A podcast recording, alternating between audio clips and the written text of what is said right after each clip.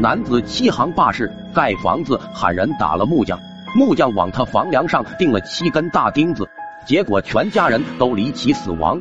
这究竟发生了什么事？事情发生在李家村附近的一个小山村，村里的刘铁柱是附近远近闻名的木匠师傅，手艺好，人缘更好，手底下还有几个瓦匠和小工跟着他干活。这天一大早，就有人登门来找他盖新房子。这人就是村里的大能人张二炮，这几年承包了村西的菜市场，着实没少赚。张二炮给的价钱倒是挺高的。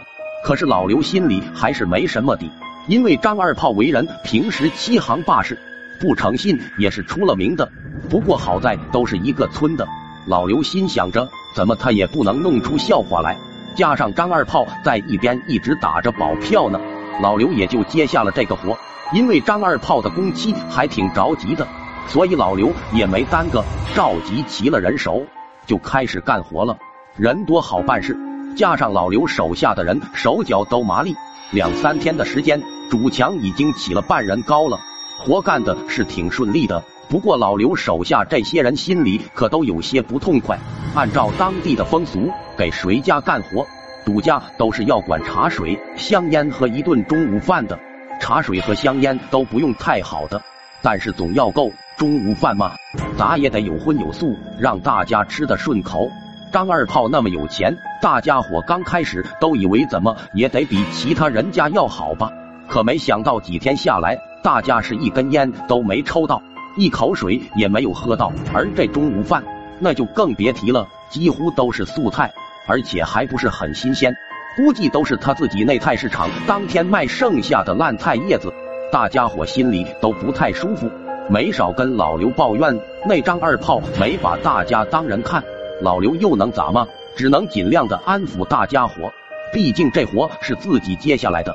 可是大家干的都是重体力活，一连几天下来，天天吃素也不顶事啊。几个伙计手里的活明显慢了下来，老刘脸上也有些挂不住了。他心里也明白，这张二炮什么都懂，就是揣着明白装糊涂。到了第二天，眼瞅着主体全都起来了。到了上梁的正日子，按照本地的老规矩，这一天主家要给伙计们准备八碟八碗，一桌正席。讲究的人家还会给师傅包个红包。可没想到老刘的话刚说出口，那张二炮却说：“我要给你们工钱，还得再请你们吃酒席。你们是谁呀？”老刘一听他那不着调的话，火气也窜上来了，把这几天压了一肚子的话全都说了出来。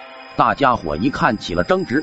都齐刷刷的站在了老刘的身后，也吐起了口水。张二炮在村里横行霸道惯了，哪能吃这一套？掏出电话就开始摇人。几个平时跟着张二炮帮他看菜市场的小混混，十几分钟就拿着家伙来到了村里。